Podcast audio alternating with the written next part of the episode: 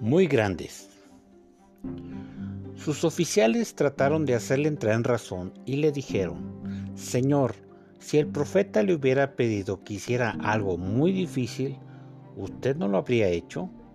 Así que en verdad debería obedecerlo cuando sencillamente le dice, ve, lávate y te curarás. Segundo libro de los Reyes, capítulo 5, versículo 13.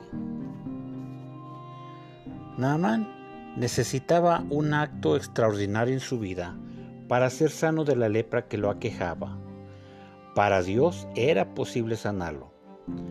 Naaman era general del ejército de Siria y fue en busca de Eliseo, que era profeta en Judá y en Israel. El profeta no salió a recibirlo, le envió las instrucciones por medio del siervo de Eliseo, a lo que Namán se indignó.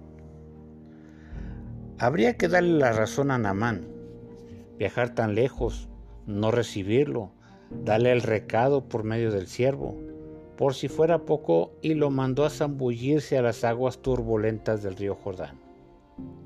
Los siervos de Namán sí valoraron la oportunidad que el general tenía de ser libre de la lepra, por lo que lograron convencer a Namán. Dios no pide acciones muy grandes, sencillas y a tu alcance. Devocional del Pastor.